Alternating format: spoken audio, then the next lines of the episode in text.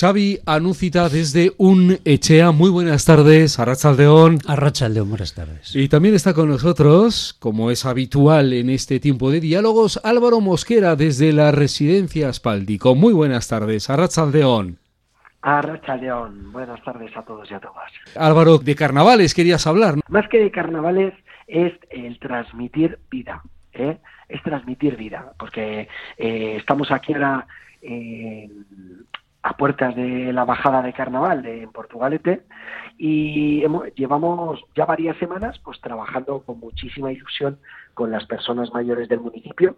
Eh, creo que lo más significativo y por lo que creo que es meritorio ponerlo en antena y compartirlo con nuestras oyentes es pues que al final eh, se está haciendo desde un proyecto intergeneracional en el que están participando diferentes personas eh, de edades bueno, pues que todas ellas catalogaríamos para entendernos como personas adultas mayores, pero eh, adultas mayores autónomas que están en sus casas, eh, personas que tienen ganas de vivir el ocio, de ya tras lo que hemos venido pasando con el COVID, que no hay que olvidar que ahí seguimos con esos eh, resquicios, pero que se abren eh, los acontecimientos como esa naturalidad que, y normalidad que llamamos anteriormente. también se unen mayores del centro de día de Portugalete, mayores del Centro de la Promoción de la Autonomía, incluso mayores de la Residencia Espaldico, que estamos hablando de mayores con mayor dependencia. ¿no? Y al final esto todo puede quedar en una anécdota, pero a mí lo que me parece más significativo es que el sábado en Portugalete hay una bajada de carnaval que bajan miles de personas, eh, pues porque bajan cuadrillas y castolas, eh, eh, amas, asociaciones, y que nos hemos querido sumar las personas mayores del municipio, eh, adultas mayores, eh, con diferentes edades, de diferentes generaciones, eh, con más menos dependencias, personas autónomas, y que yo creo que al final es visualizar a una parte importante de nuestra población, ¿no? de nuestra sociedad, como son las personas mayores. No podemos olvidar que estamos hablando que Euskadi en este momento estamos por encima del 27% de población mayor de 65 años, ¿no?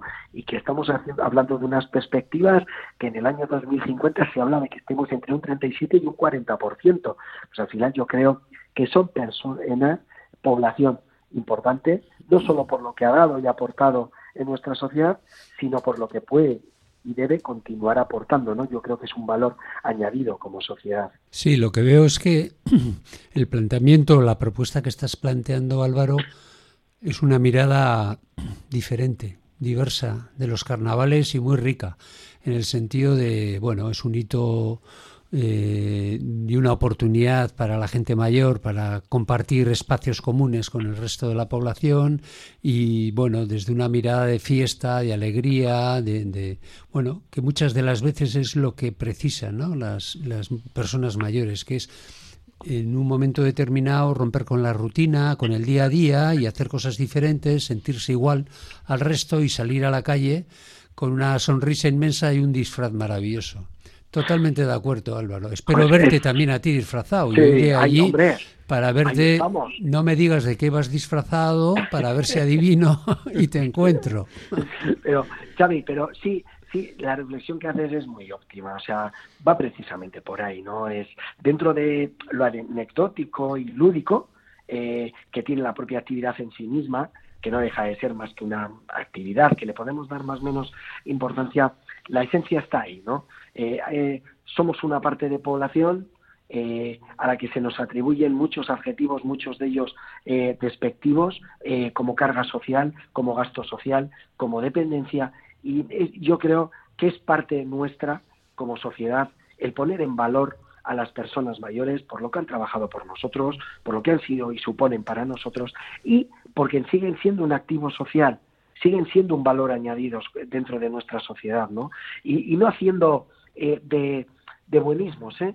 sino que la población, la población mayor, creo que tiene que ser eh, un valor añadido en nuestra sociedad y que no nos podemos permitir como sociedad vasca el que las personas mayores estén encasilladas en ese aspecto de, gasto, de carga, de sino que sean un valor, sino que porque es lo que son, y que aprovechemos esos activos, porque eso será un reflejo del tipo de sociedad también que somos. ¿eh? Yo, mira, eh, por poner un ejemplo muy, muy claro de lo que hay detrás de todo esto es ¿qué diferencia hay entre una persona 64 años, 11 meses y 30 días a los 65 años? En el momento que entra la jubilación y que eh, la tenemos estandarizada por los, valga la redundancia, por los estándares de productividad, eh, pero esas personas, si es cuando más jugo se puede sacar. Nosotros, fuera de antena, ¿en cuántas ocasiones lo hemos hablado? Es decir, si es que una persona jubilada, eh, todo el saber que tiene, todo lo que hay detrás, eso no se puede perder. Y es un lujo que nuestra sociedad en este momento se está perdiendo. Y esto tenemos que rescatar, tenemos que ponerlo en valor. Y, insisto, y esto es algo anecdótico, pero sí dentro de esa anécdota es que se visualice dentro de la propia bajada las personas mayores, que evidentemente no son todas, ni tan siquiera una representatividad, es un núcleo de personas mayores que les eh, gusta mucho el espacio lúdico, eh, les va también pasárselo bien, que, que, que a nadie se le olvide que por el hecho de ser mayor no desaparece nuestras necesidades relacionales ni de pasarlo bien. O sea, pues todo esto, ¿no? Al final tú lo has definido perfectamente que no deja de ser el un colectivo más dentro de la sociedad, con las mismas inquietudes, con diferentes necesidades, con diversas capacidades, pero que tienen ganas de vivir la vida como cualquiera de nosotros y nosotras que nos estén escuchando en este momento, ¿no? Entonces es un poco en donde poner el acento de este proyecto que, os, que tenía ganas de comentar, que luego se articula en, en un disfrute lúdico y de ocio de una bajada de carnaval con disfraces y con música y bueno, pues pasándolo bien.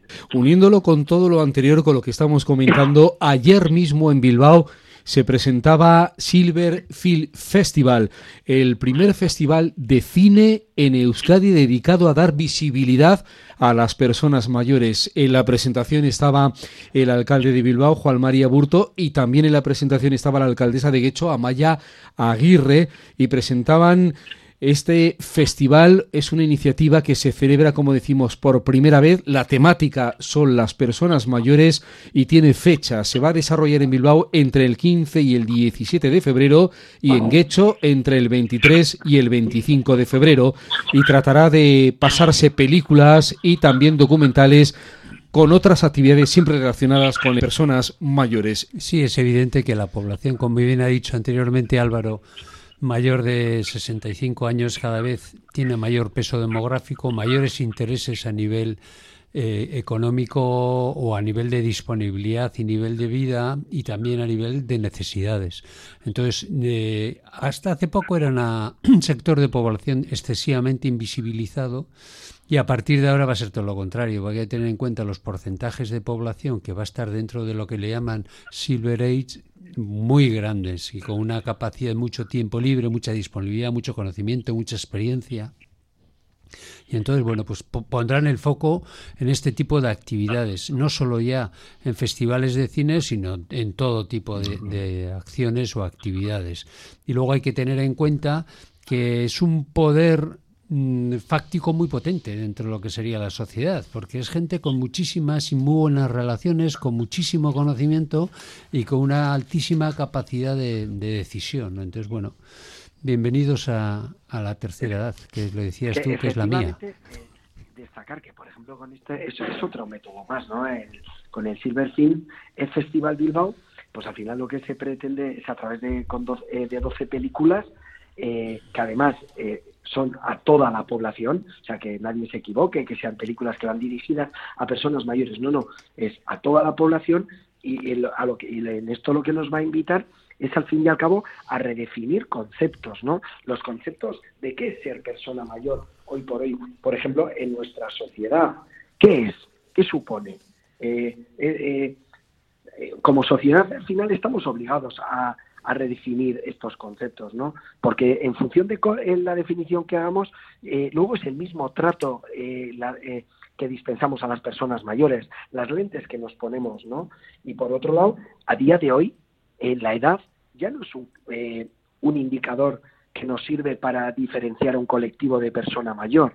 De hecho, si nos paramos a pensar, aprovechando pues este, este bonito espacio ¿no? que, que, nos brinda de, coloquio, de, reflexión, eh, yo invitaría a todas las personas a que pensemos. Eh, cuando eh, catalogamos a alguien como persona mayor, ¿realmente lo hacemos porque tiene un número de edad o lo estamos identificando con otras variables, como salud, principalmente? Si es una persona que ya ha generado determinadas patologías, demencias, dependencias, pero no necesariamente edad. Vamos, por no ser nada técnico eh, trasladando esta idea, es cuando hablamos y decimos, pues esa persona se ve joven y puede tener 80, 85 años y una persona de 60 que pues ha desarrollado algún tipo de patología o tiene una salud más delicada y la enfocamos como mayor, ¿no? Ahí se ve el concepto que tenemos, como ya en sí mismo lo ponemos como algo peyorativo, cuando eh, hacernos mayor el envejecimiento es una etapa y un proceso en el que como sociedad, si, no, si conseguimos eh, focalizarlo, pues bueno, eh, será una etapa eh, pues igual de digna que otras etapas que hemos vivido, ¿no? Y no en este momento con todos los prejuicios y estereotipos que va englobada esta misma este concepto de edad, ¿no? para muestra otra actividad que está en este año en valor desde el gobierno vasco, ¿no? El trabajar el edadismo, esa discriminación por edad. O sea, es que yo creo que como sociedad pues tenemos mucho que, que reflexionar, aportar y reconducir, ¿no? Y yo creo que este tipo de iniciativas, pues al final nos invitan a esto precisamente que estamos haciendo. Es nombre propio hoy Nerea Melgosa. Ha tomado esta mañana posesión de su cargo como consejera de Igualdad en sustitución de Beatriz Artolazábal. Beatriz Artolazábal se va a dedicar a, a concurrir a las municipales el 28M como candidata por el PNV a la alcaldía de Vitoria-Gasteiz y Nerea Melgosa se convierte en la nueva consejera de Políticas Sociales, Igualdad y Justicia del Gobierno Vasco. Esta mañana la hemos tenido la oportunidad de escuchar ya tras el Consejo de Gobierno, primero en el que estaba, comparecencia de prensa después, y Melgosa, por ejemplo, solo por poner un ejemplo, mantiene la mano tendida al diálogo y al acuerdo para la implantación del Centro de Refugiados de Vitoria, que ha creado cierta polémica entre las dos administraciones, pues porque el gobierno vasco apuesta por otro tipo de centros, otro modelo, el modelo vasco, y además pues porque es una decisión eh, tomada de forma unilateral por el gobierno de Pedro Sánchez.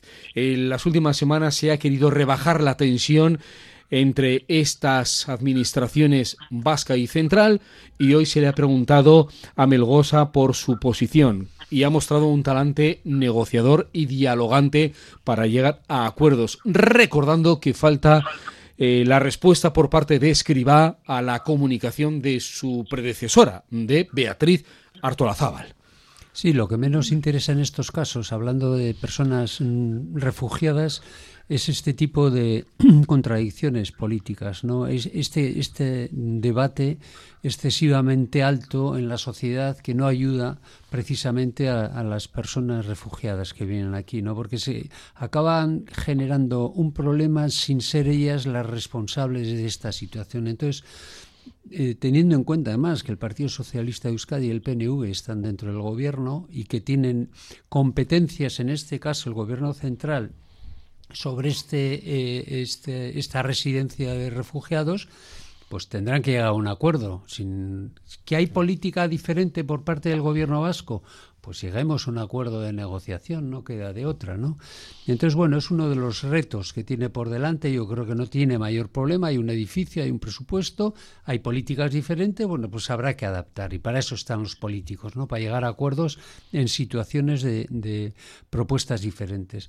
Y luego también, por otra parte, también me imagino que tendrá que resolver el tema de la nueva asunción de la política de prisiones con las tres eh, cárceles que tenemos en, Euskadi y que tendrá que bueno eh, empezar a hacer una política eh, de prisiones diferente, adecuada también a las expectativas y aspiraciones que tiene la sociedad vasca respecto a temas como la reinserción social, que es muy importante, el tema, el tema de las penas de los etarras, y bueno, no lo yo creo que es un espacio mm, que si se hace bien el trabajo es de muchísimo impacto social y muy positivo.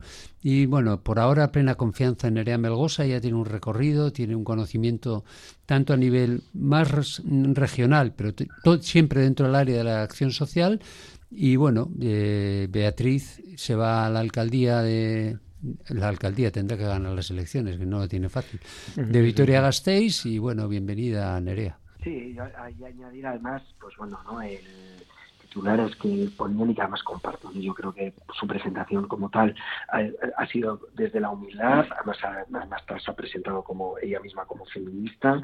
Eh, tenemos que tener en cuenta que no parte de cero, ¿no? Eh, ella misma lo, ha puesto en lista, ¿no? Que hay un equipo detrás dentro del departamento y yo confío en esto, sumarme a lo que ha comentado eh, Xavi, ¿no? Yo creo que tiene grandes retos por delante, pero bueno, partiendo, insisto, de que no es una partida de cero, sino desde el propio departamento, que imagino que esto ya lo tienen en mesa y son temas que tienen que afrontar.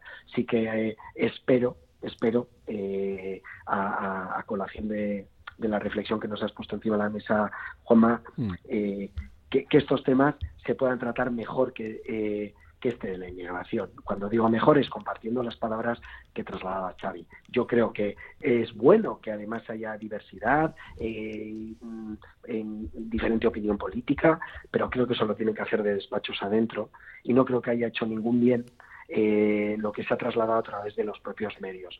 Porque si ya estos temas en la población son delicados, esto lo único que hace es todavía enturbiar más. Eh, eh, al final lo que queda de coletilla a la población de a pie es que hay problemas, como no.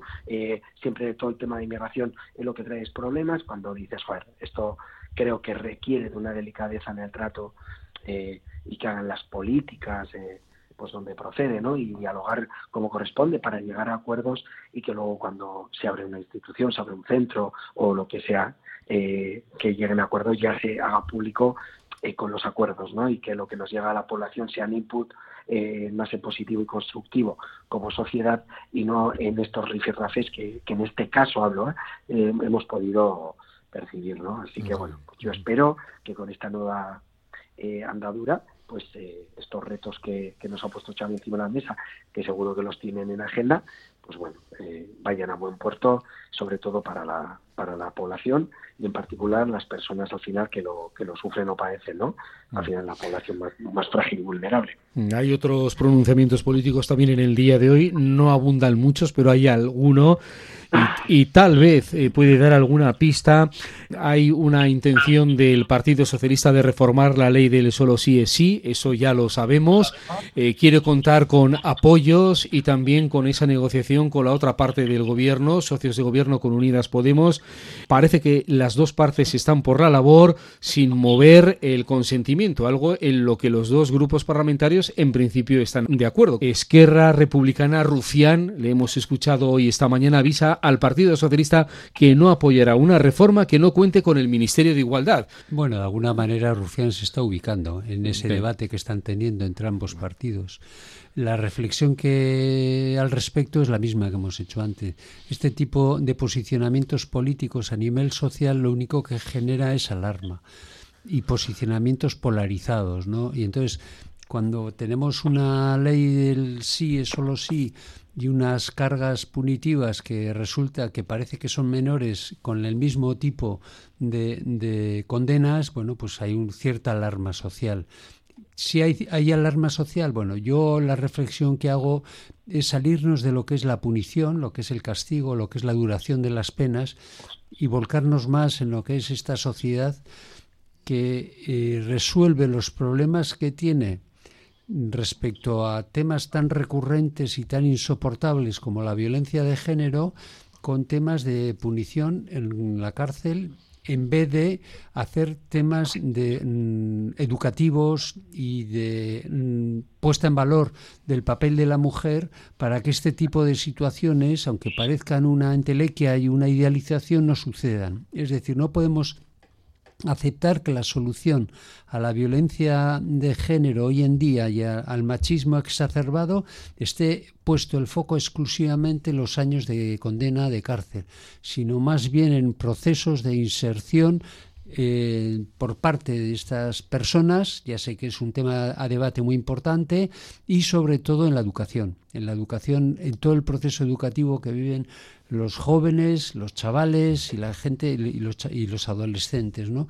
Porque ahí hay una mirada, mm, sobre todo debido a la influencia tal vez de redes sociales, en la que estamos viendo que muchos de, del recorrido ganado en lo que es la igualdad de género se está perdiendo y está habiendo una eh, eh, ex, ex, ¿cómo se dice? exacerbación. Eres un fenómeno. Exacerbación del machismo que está siendo muy peligroso y está siendo utilizado por determinados partidos políticos. Y ahí es donde hay que poner el foco. El foco donde hay que hacer es empoderar bien a la mujer en la igualdad de, género a todos los niveles y en la educación, inserción y, e incorporación del nuevo hombre, de la deconstrucción del machismo en la nueva sociedad, más que exclusivamente en el número de años y en la punición, que también, pero no es prioritario.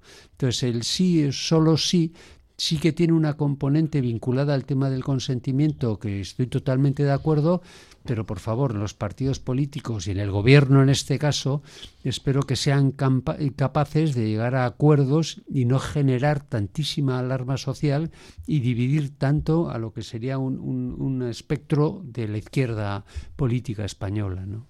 Eh, yo lo que creo es que tenemos que construir, ¿no? Eh, como decía Xavi, yo creo que eh, las bases están en la educación que estamos recibiendo la sociedad eh, desde pequeños y pequeñas, establecer desde ahí las bases y evidentemente con esto no estoy quitando ni mucho menos eh, la importancia que tiene eh, concretamente la ley y el debate que está teniendo en este momento, ¿no? Pero yo creo que los focos como que se centralizan exclusivamente en el núcleo de debate que están teniendo a nivel de ley y yo creo que hay otros brazos que explayaba perfectamente eh, Xavi, en los cuales no solo me subo, sino que comparto, que yo creo que ahí es donde realmente está la construcción. Que luego insisto, ¿eh? porque nadie se pueda sentir eh, agredida o, molesta ¿eh? con mis palabras, de, eh, sin restarle ni un, ni un ápice a que atinen en establecer la ley más eh, adecuada posible, la que sea la más justa, con las penas, etcétera. Pero creo que donde se construye es en toda la parte eh, educativa, de género, de igualdad, etcétera, etcétera. Estamos ante una enorme tragedia, esta situación de terremotos en Turquía y Siria, en esa zona fronteriza donde la ayuda internacional, o por lo menos parte de esa ayuda internacional que fue a estas zonas devastadas, con tanto edificio colapsado ha regresado porque así lo ha pedido el gobierno turco. Las últimas cifras indican que puede elevarse a más de 36.000 personas fallecidas como consecuencia de estos seísmos y sus correspondientes réplicas. Sí, es una nueva tragedia que sucede como casi siempre en las situaciones de población con edificaciones más vulnerables. Es decir, normalmente los terremotos, en función de la intensidad de la escala Richter, bueno, pues tienen una mayor o peor, menor incidencia, pero siempre eh, tiene un impacto muy fuerte en aquellas construcciones de muy baja calidad, que es lo que ha pasado en estos casos también, ¿no? Entonces, bueno, pues eh, hay que recordar la situación en la que vivimos en la que este tipo de, tragedias se da en un segmento de población debido a las condiciones en las que vive.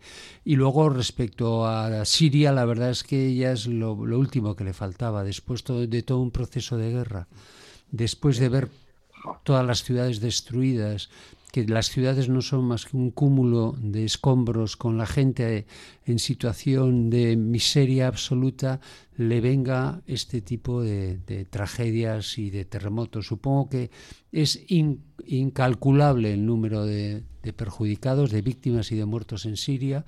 Y bueno, pues la verdad es que todo nuestro eh, sentimiento y nuestro apoyo a ambas situaciones, ambos países. Es que eh, añadido haya la catástrofe con las víctimas del terremoto, ¿no? Eh, todo lo que conlleva detrás, ¿no? Cuántas gente, cuántas personas eh, sin hogar, eh, en el caso de Siria, comentaban, si no me equivoco, la cifra, 5,3 millones de personas que quedaban sin hogar, o sea, añadido ya a las penurias que estaban padeciendo como país y, pues, como decíais, ¿no? Es sumarse a, a la solidaridad eh, con Turquía y Siria y bueno y en este caso no hay parte buena en estos aspectos pero sí que por, eh, por lo menos tratar de sacar esa parte más humanitaria eh, por parte de todos y todas nosotras pues con las diferentes campañas de ayuda y colaboración en la diferente medida que podemos, siempre desde una colaboración responsable, como están ya pidiendo las organizaciones, que esto lo pongo en valor, ¿eh? lo pongo en valor con respecto a que es maravilloso cuando están diciendo, ¿no? Cuando estábamos pidiendo mantas, ahora hemos dejado de pedir mantas porque ya está eh, pues una ayuda humanitaria que, que, es mayor de la que podemos gestionar en estos momentos, ¿no? Pues bueno, que, las sociedades eh, dentro de la catástrofe que estos pueblos están viviendo, estos países están viviendo, pues bueno, que podamos mostrar la parte más solidaria eh, y que pueda llegar no sé a qué impacto tener, pero bueno, que por lo menos pueda ayudar en algo. Álvaro Mosquera desde la residencia Aspaldico. Muy buenas tardes. A Ratsaldeón, Álvaro. A Ratsaldeón, siempre un gusto y un placer. Mm, y también gracias a Xavi Anúcita desde Un Echea. Muy buenas tardes. A Ratsaldeón. A Ratsaldeón, Juanma. Viesker. Venga, Agur.